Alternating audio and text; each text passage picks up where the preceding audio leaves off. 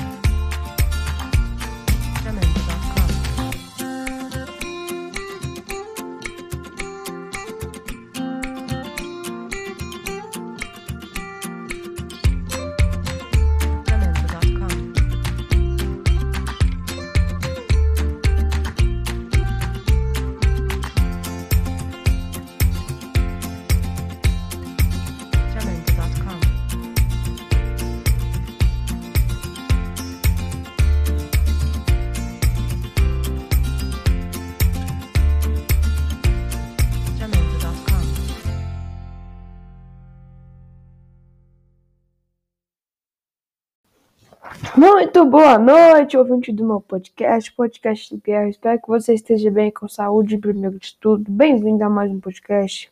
É, começando com uma outra música aí, né? É, espero que você esteja bem, com saúde, primeiro de tudo. Bem-vindo a mais um podcast do Guerra.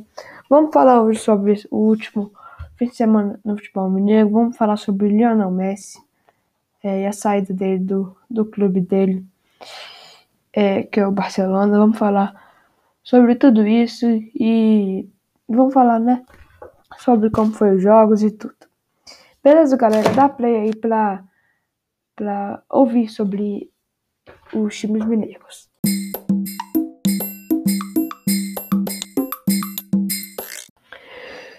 Bom, galera, vamos va- lá, vamos falar sobre o, o- essa- esse fim de semana, né? Do campeonato, do campeonato Mineiro, não, sobre os times mineiros, perdão. Vamos falar é, sobre Cruzeiro, vamos falar sobre América, vamos falar sobre Galo. Então, vamos começar falando pela Raposa. Raposa que estreou, é, Raposa, é, tô me referindo ao Cruzeiro, que estreou um novo, um novo treinador, o Vanderlei Luxemburgo, ele que foi campeão da Coroa com o Cruzeiro. É, e conseguiu, na estreia dele, nessa volta ao Cruzeiro, conseguiu vencer o Brusque num jogo muito apertado. O Cruzeiro conseguiu vencer o Brusque no Augusto Bayer, no sábado, dia 7, às 11 da manhã. É, o Brusque começou ganhando com um gol de Edu, jogador do Brusque. Porém, o Cruzeiro conseguiu virar com o Giovani, o meio campo Giovani, e o atacante Felipe Augusto, né? O Cruzeiro que com esse resultado saiu da zona de rebaixamento, está é, em décimo, na 15 colocação, com 16 pontos.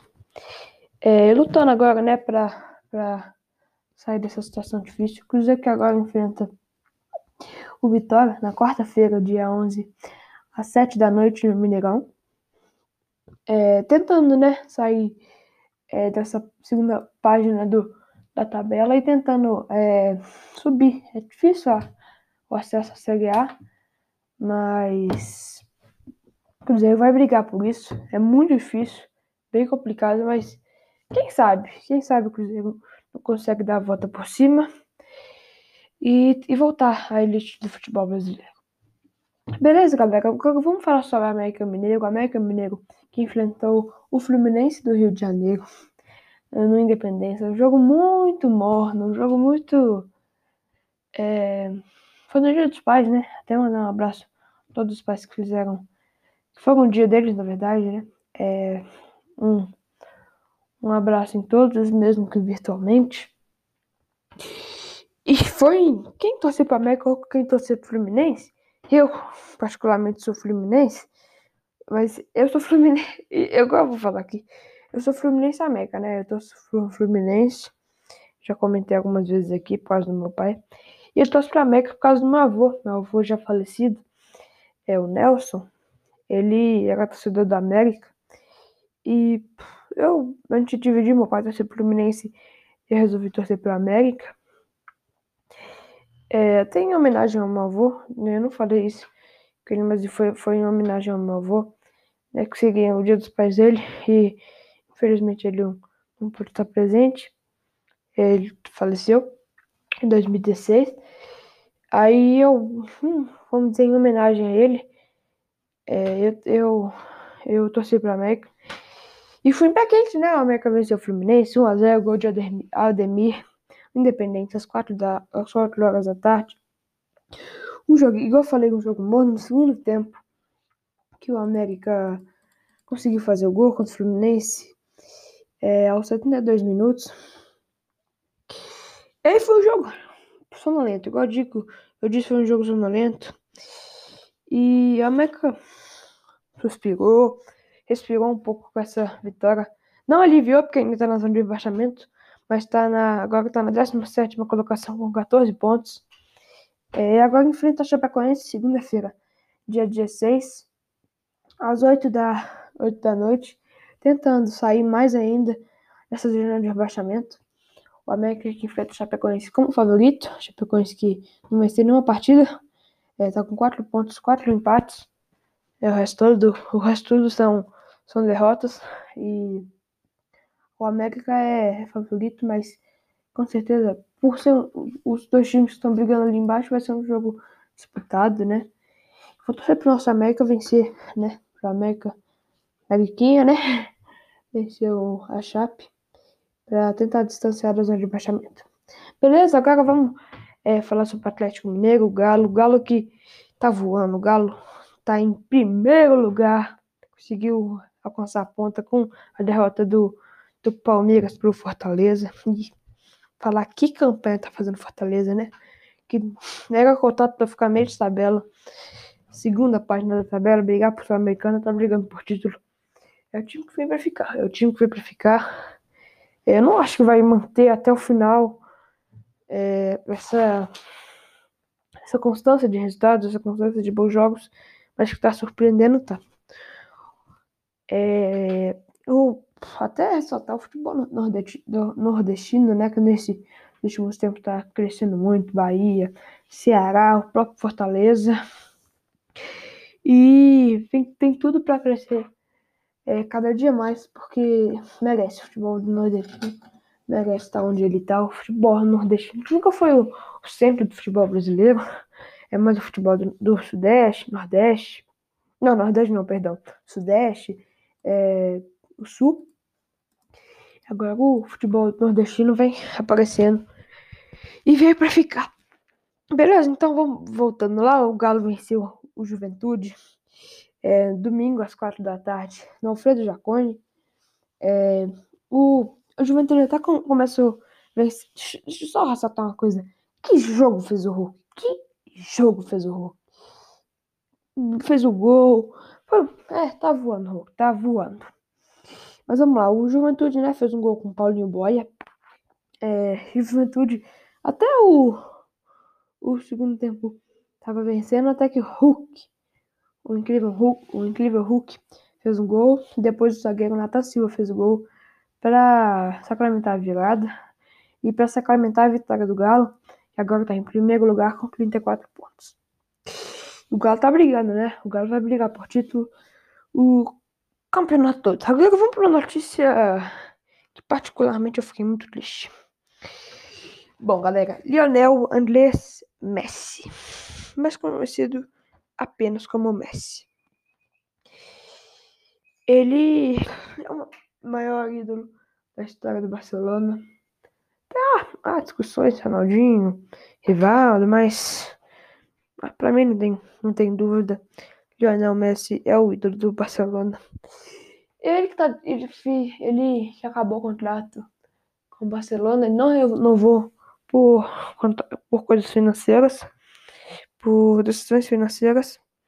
E ele saiu, foi muito emocionante a coletiva. No final aqui eu vou tentar colocar algum áudio de algum comentarista, algum jornalista falando sobre a despedida dele. Ele que tem quase tudo para ir para o Paris Saint-Germain. É o time mais espe especulado para ele. E bom, galera, eu tô gravando isso aqui no dia 9 do 8. É, agora são 8h40, mas não faz, muito, não faz muita diferença. O Paris Saint-Germain reservou a Torre Eiffel, Eiffel, que é o principal ponto turístico de Paris, para o dia 10. Se vocês lembram, quando o Neymar foi para Paris Saint-Germain, também reservaram e a Torre Eiffel deu bem-vindos ao Neymar. E será? Será que vai reservar a Torre Eiffel por causa disso? Esperamos, né? É, jogar Neymar e Messi de novo. Para muitos, uma das melhores duplas que o futebol já teve. É, junto com o Cleo de Soares, né? Mas o Soares não vai jogar no Paris Saint-Germain, é o que tudo indica. É, mas foi, foi muito emocionante a saída do Messi. E agora ele saiu, ele que para muitos é uma, igual eu disse, é o maior ídolo do Barcelona e vai fazer muita falta.